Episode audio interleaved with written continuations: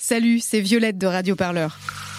Depuis 5 ans, nos journalistes t'emmènent aux quatre coins du pays pour vivre les combats, les espoirs et les joies de celles et ceux qui se mobilisent pour changer le monde. Et tout ça sans milliardaires pour payer nos salaires Et pour que ça continue, on a besoin de ton soutien. Rendez-vous dès maintenant sur radioparleur.net slash don pour soutenir le seul studio de podcast qui ne lâchera jamais l'affaire. Radio Parleur,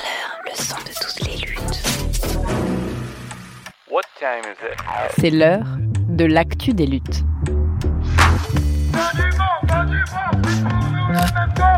Un podcast de Radio Parleur. Le son de toutes les luttes.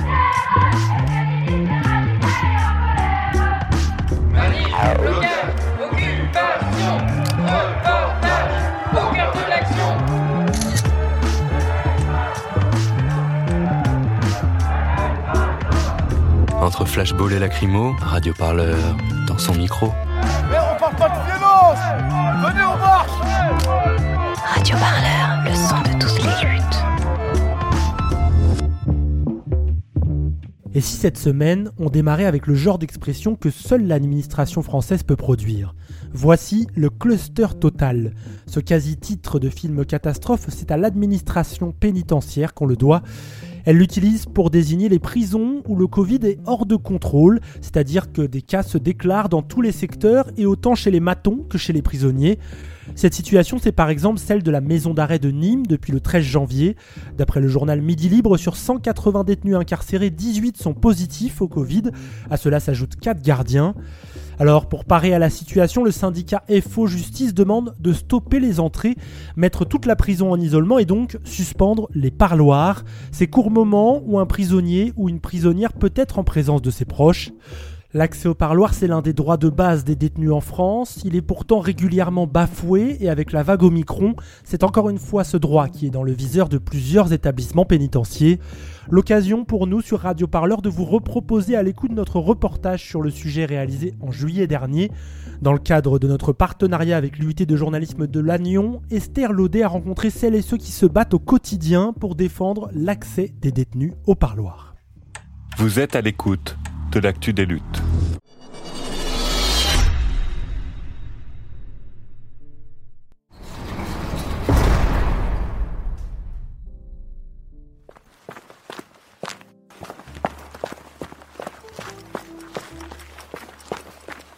En prison, le parloir c'est un court moyen d'évasion. Le parloir, c'est le moyen principal pour les détenus afin de maintenir un lien avec leurs proches. Ces entretiens de 45 minutes, voire 2 heures, pour les plus chanceuses, se passent dans une salle, seule ou à plusieurs, voire dans un appartement de famille. Toute personne a le droit de recevoir des visites. Mais les conditions changent beaucoup entre les prisons. Important pour la réinsertion, ils permettent aux détenus de retrouver un contact au-delà de l'espace fermé de la prison.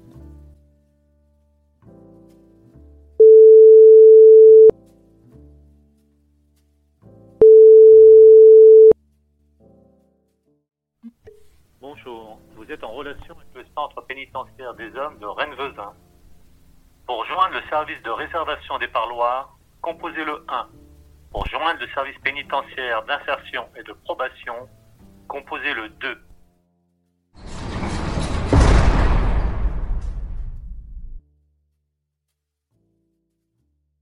Bah, moi, c'est Julia. J'ai 18 ans et mon cousin a été incarcéré pendant 4 ans, il me semble. Mais voilà, donc je suis allée le voir plusieurs fois euh, au parloir. Euh, déjà, avant d'arriver dans le parloir, je crois qu'on passe autant de temps à, aller au parloir que de temps dans le parloir. Donc, euh, je me souviens presque plus du temps qu'on a mis à, aller jusqu'au parloir que de ce qui se passait dans le parloir. On, arrive d'abord dans, une salle d'accueil pour les familles. Et après, on, on attend. Ensuite, il faut qu'on aille, qu'on traverse des cours, qu'on traverse des couloirs. Et à chaque fois, on attend devant les portes. On, passe entre des, portiques. euh, Enfin, on, vérifie nos identités plusieurs fois. Du coup, on, on est un groupe en fait de, visiteurs.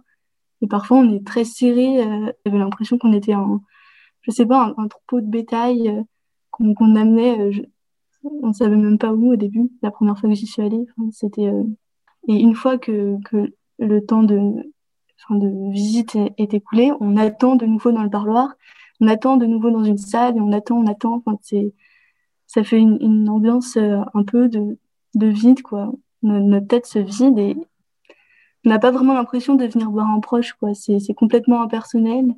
Tout est blanc, tout est, tout est vide et, et on attend comme ça. Enfin, fallait prendre une journée, quoi. Enfin, fallait pas se dire euh, aujourd'hui j'ai plein de trucs à faire, je vais devoir. après, mais euh, c'était une période de ma vie où j'étais très occupée et ça représentait vraiment euh, une charge sur mon emploi du temps. Euh. Après, j'y allais volontiers parce que j'étais contente d'aller le voir, mais il pouvait y avoir un week-end où je me disais tiens, si on y allait et ah ben non en fait j'ai pas le temps. Et du coup, on, le voyait peut-être deux fois par an. Donc entre temps, il avait énormément changé. changé. On avait, je crois, trois quarts d'heure pour le voir.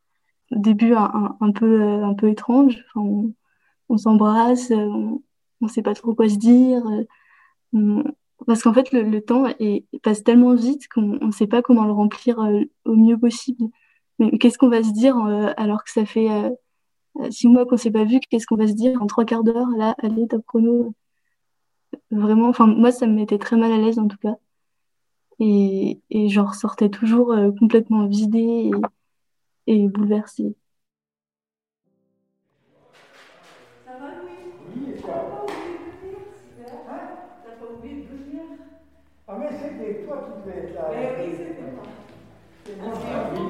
Les familles de détenus peuvent parfois traverser un vrai parcours du combattant pour arriver au parloir. Mais surtout, on peut constater un manque de moyens pour recevoir ces familles. Située aux abords de la maison d'arrêt pour hommes, l'association AFDMA de Saint-Brieuc a mis en place un local pour accueillir les familles de détenus. Dans cette pièce chaleureuse, les familles peuvent patienter, discuter, voire prendre un café avant le parloir. Un espace d'accueil ici avec un, coin euh, cuisine, l'espace sanitaire avec euh, donc euh, des toilettes, un lavabo, et puis quand il y a des jeunes bébés, de quoi changer la couche des, bébés. Et puis donc la cour extérieure, la cour extérieure avec des, jeux d'enfants euh, qui leur permettent, euh, quand il fait beau, ben, de pouvoir aller, euh, aller au soleil en plein jour, en plein air. Alors, je m'appelle Monique Cognot et je suis coprésidente de cette association qui s'appelle AFDMA, c'est-à-dire Accueil des familles de détenus de la maison d'arrêt de Saint-Brieuc. Donc Jean-Jacques Le Doré, coprésident de la même association. Les familles qui autrefois venaient euh, au parloir n'avaient pas de lieu d'accueil, d'endroit pour, se poser avant de, rendre visite aux détenus à la maison d'arrêt, au parloir. Donc elles étaient sur la rue, elles attendaient sur la rue.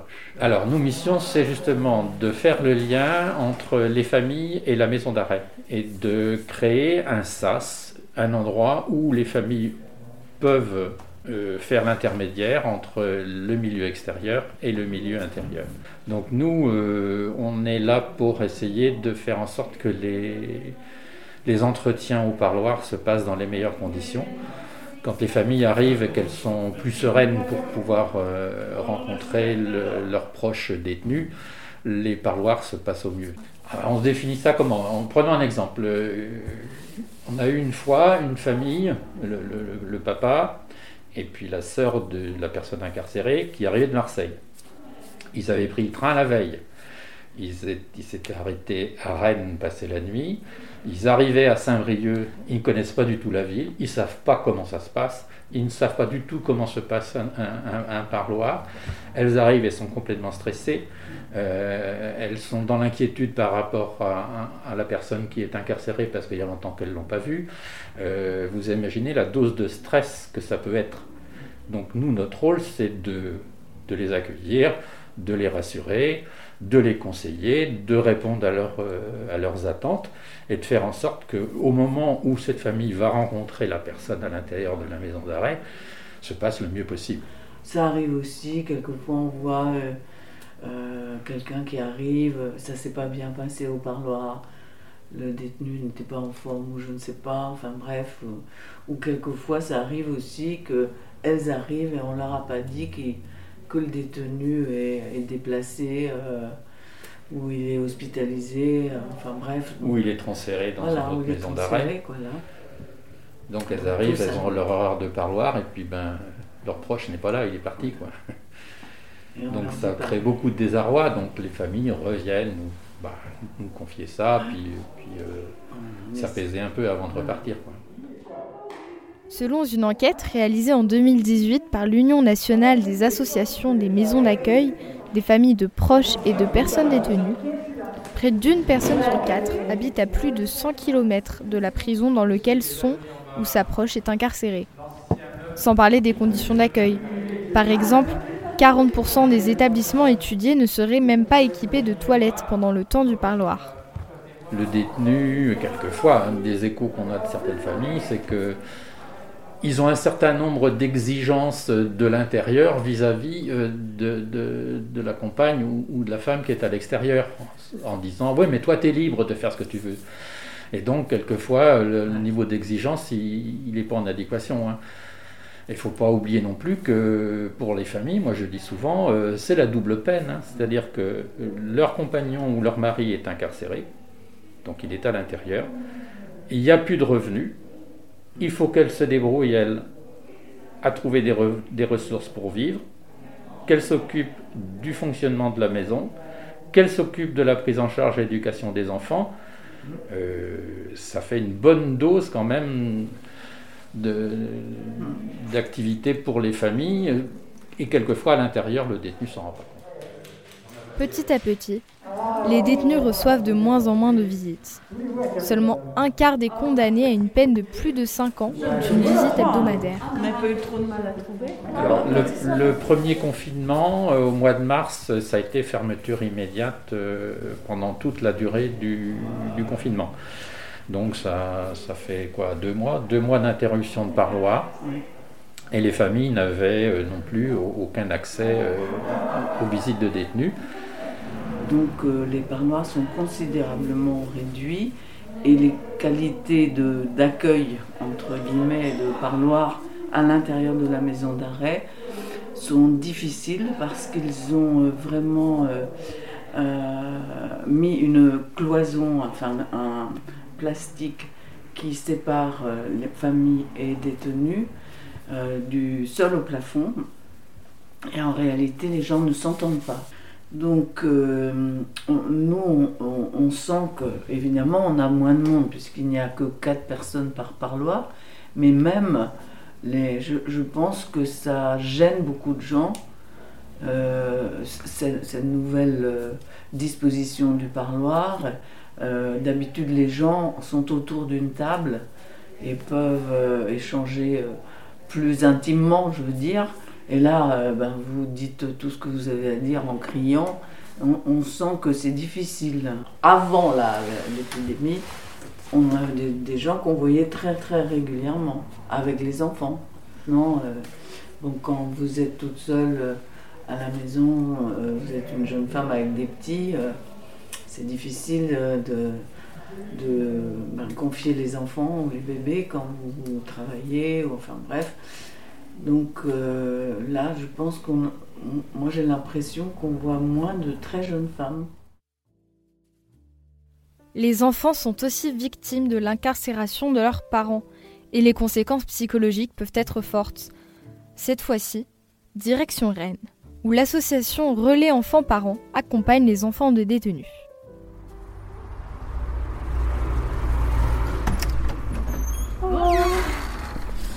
Margot, enchantée. Euh, Esther, du coup. Euh, bon, on va s'installer à côté, prendre quelques. Pas de soucis. Un peu de papier et ça sera bon. Voilà.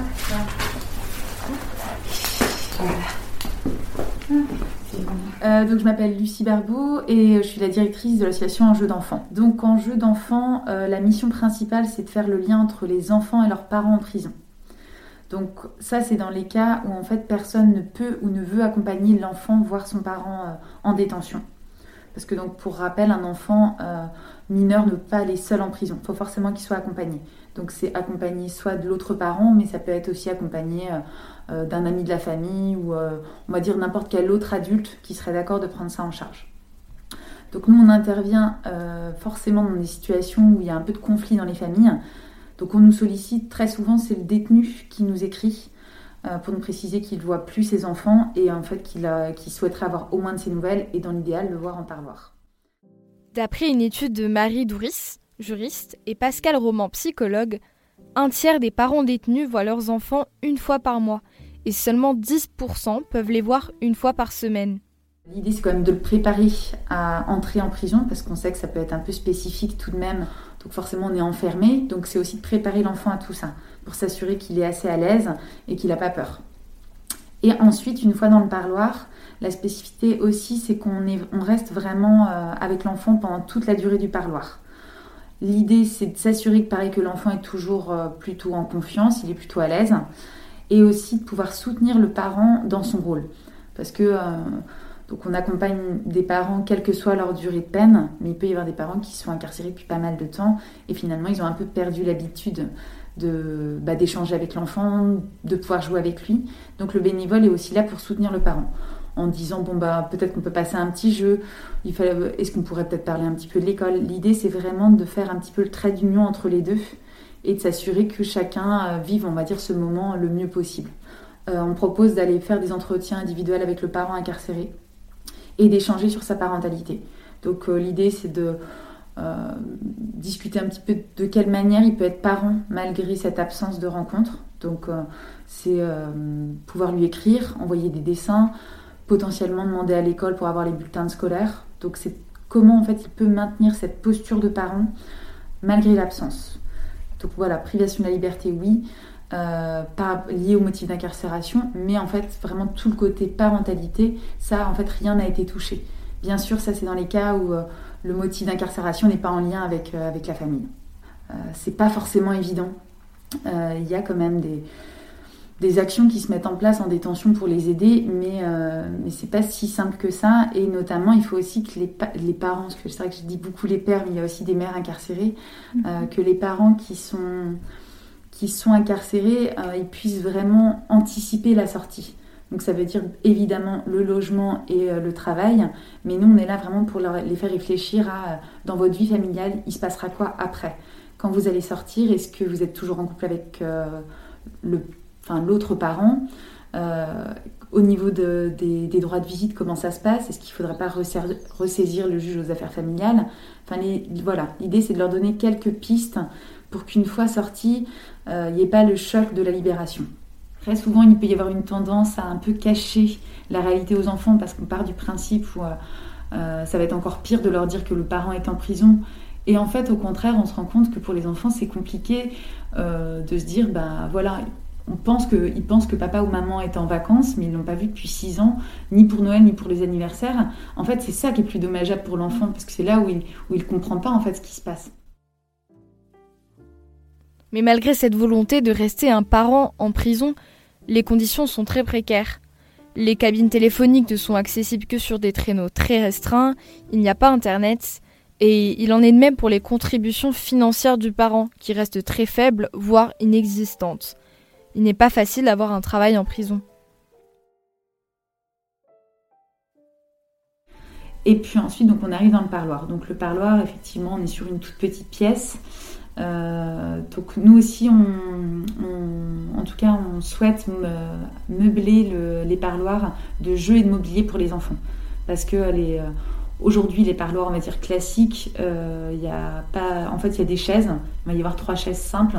Donc pour l'enfant, c'est pas forcément non plus le confort. Donc au moins d'avoir du mobilier pour lui et quelques jeux. Euh, mais c'est vrai qu'il n'y a pas forcément du mobilier dans toutes les prisons encore aujourd'hui, mais c'est vraiment notre travail. Et, euh, et là aussi, c'est un souci, parce que forcément, pour un enfant, c'est euh, c'est un média en fait en plus qui lui permet d'être en lien avec son parent, mais qui lui, lui permet aussi de, souffler un peu parce que euh, on va dire un enfant de 4 ans euh, rester une heure à discuter avec son parent assis sur une chaise d'adulte, concrètement c'est pas pas vraiment satisfaisant. Là encore, la difficulté, c'est que bah, pendant ces circonstances Covid, bah, ça fait, on pourra pas. En tout cas, tous ces jouets ont été mis de côté. Donc on rentre et là vraiment c'est la relation qui se tisse entre eux. Donc forcément, euh, euh, dans on va dire l'avant Covid, parents et enfants pouvaient se toucher euh, et peuvent jouer ensemble. Et puis après, effectivement, on s'adapte, le bénévole s'adapte en fonction de ce qui se passe. On peut sentir que l'enfant est fatigué ou, ou que l'enfant en a marre. Donc dans ce cas-là, on peut interrompre le parloir. Et à l'inverse aussi, on peut interrompre le parloir si le parent, on va dire, dépasse les règles qui sont fixées. Bah, le parloir, c'est la réalité de, de, ce qu'il y a. Mais ce qui est pas mal, c'est que dans certains établissements, il y a ce qu'on appelle des UVF, unités de vie familiale on va dire c'est un petit appartement mais qui est au sein de la détention où euh, le parent peut passer, euh, euh, en fait ça va être de 24 à 72 heures avec des membres de sa famille. Donc, donc ça c'est bien parce que déjà le surveillant quand même est moins présent et en fait on va dire qu'il y a des conditions de vie presque quotidiennes. Dans ce petit appartement il y a deux chambres, une cuisine, un salon et un petit extérieur. Donc l'idée c'est un petit peu de voilà, refaire comme à la maison. On prépare à manger, on met la table, on dessert. Euh, donc ça, ça permet de sortir un petit peu de, tout le côté artificiel. Et puis là, on se rend compte vraiment de la réalité euh, bah, d'une relation parent-enfant. Non, ça en fait, c'est vraiment euh, comme c'est une structure particulière. Aujourd'hui, il n'y en a pas dans toutes les prisons. Donc ça commence à, vraiment à se développer. mais pour le moment, non, non, c'est pas encore. en tout cas, tous les détenus n'ont pas, n'ont pas cette possibilité-là, quoi, aujourd'hui. Toute personne détenue peut bénéficier d'au moins une visite tous les trois mois dans une unité de vie familiale ou dans un parloir familial. Mais selon l'Observatoire international des prisons, presque deux tiers des prisons n'en ont toujours pas, en particulier les maisons d'arrêt. On a eu un peu au compte-goutte sur différents établissements euh, la possibilité de retourner accompagner l'enfant. Mais là, ça a été aussi une nouvelle euh, préparation. Nous sommes d'abord retournés voir les détenus pour savoir comment ils allaient, parce qu'il est hors de question de ramener un enfant euh, sans s'être assuré à peu près de la bonne santé mentale du parent. Et puis après, c'était vraiment la question, est-ce que dans ce contexte, vous voulez voir votre enfant? Parce que ça peut être encore plus frustrant euh, de voir son enfant de l'autre côté de la vitre et de ne pas pouvoir le toucher, que finalement de ne pas le voir. Et ça a été le cas pour quand même euh, la plupart de nos accompagnements. Les parents ont préféré dire on va attendre quelques mois, euh, je veux pas que mon enfant vienne dans ces conditions. Donc ça, ça a été, on va dire, les premiers temps. Après, on s'est rendu compte que ça allait durer quand même pas mal de mois. Encore aujourd'hui, les vitres sont en place et elles vont pas, elles vont pas s'enlever tout de suite. Mais c'est quand même, c'est quand même pas du tout satisfaisant. Et puis on sent que pour les détenus et les enfants, c'est quand même très compliqué. Euh, même si le petit bémol, enfin plutôt la nuance, c'est que les enfants, on se rend compte qu'ils s'adaptent plutôt bien à tout ça. Euh, ils, sont assez, euh, ils sont assez flexibles, mais pour les parents incarcérés, c'est compliqué. Encore l'un dernièrement nous disait, en fait, bah, ça fait un an que j'ai pas touché mon enfant. Là où ça devient pour nous problématique, c'est notamment les enfants qui ne souhaitent pas du tout aller en parloir dans ces conditions, mais qui sont en manque de leurs parents. Donc euh, on essaie de trouver d'autres moyens, c'est-à-dire voilà des coups de fil ou euh, ou des dessins, ou en tout cas de faire euh, d'aller voir une fois l'enfant, d'aller d'aller donner de ses nouvelles aux parents. En fait, on va dire un peu de faire la navette, mais c'est quand même très limité. Et là où ça nous inquiète, c'est une fois que cette situation sera terminée, quel en fait quel va être l'impact sur ces relations familiales. On va dire quel sera le degré de, détérioration de de ce lien. Mais de nombreuses détenues ne reçoivent même pas de visite de leur famille ou de leurs proches. Complètement isolées, les conséquences psychologiques peuvent être désastreuses. Les bénévoles de l'association Les Visiteurs de Prison de Saint-Brieuc rendent anonymement visite aux détenus qui le souhaitent. Donc là, on a le, côté donc de la maison d'arrêt, avec donc euh, là en revanche euh, une porte qui s'ouvre pour euh, des transports, hein, quel que soit avec le grand. Et puis la partie, euh, la partie porte d'entrée, elle est sur le côté, là où le drapeau euh, français euh, flotte. Voilà. voilà. On leur donne une heure de liberté de parole dans un lieu de privation de liberté. D'accord? Et, cette heure de liberté de parole, mine de rien, à partir du moment où on n'est ni police, ni justice, ni gendarmerie, ni famille, on, a de ce fait euh, un bel enjeu avec effectivement l'individu. Un de nos regards que l'on porte effectivement sur ces personnes détenues, c'est qu'on euh, ne résume pas un individu à un acte. Chaque euh, visiteuse, visiteur a deux à trois personnes détenues.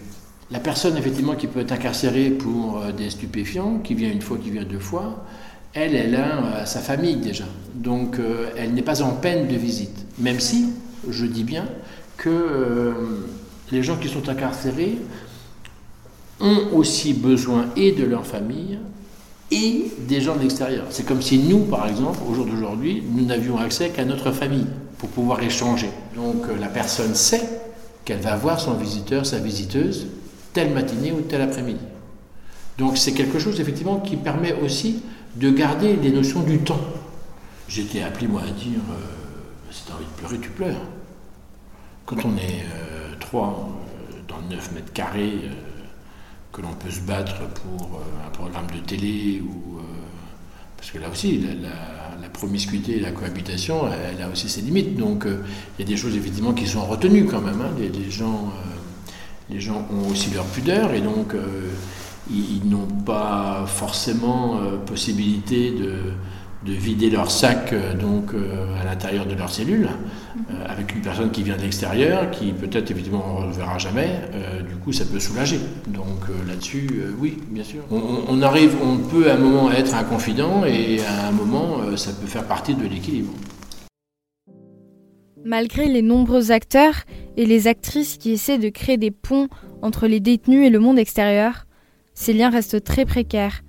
Et récemment, la crise sanitaire a souligné les difficultés de cet isolement, montrant encore une fois l'importance du contact avec des proches pour les prisonniers et les prisonnières. Euh, nous, au niveau du 22, euh, on a mis en place donc un dispositif de courrier.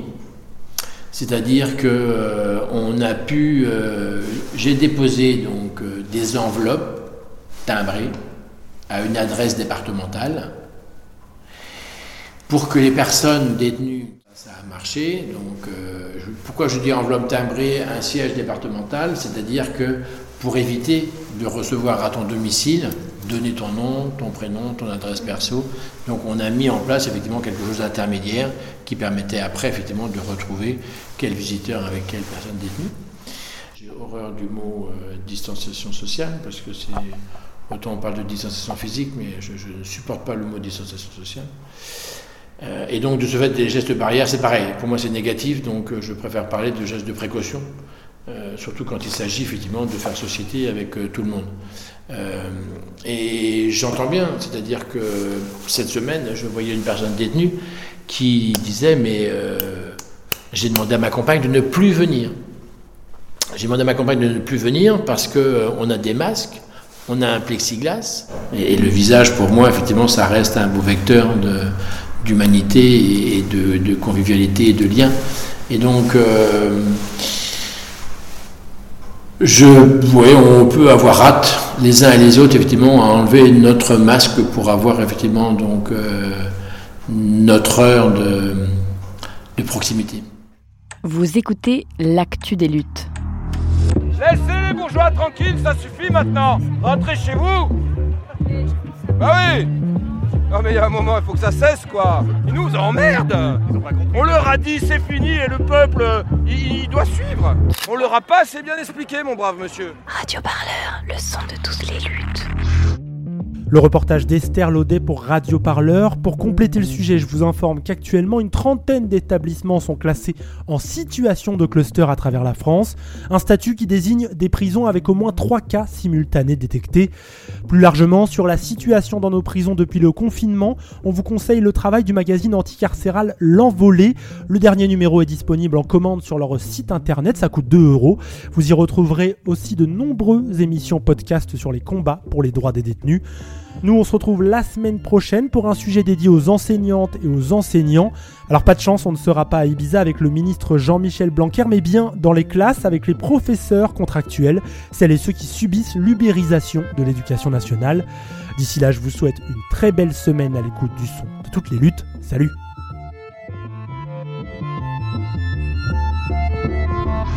C'était l'actu des luttes. Un podcast de Radio Parleur le son de toutes les luttes.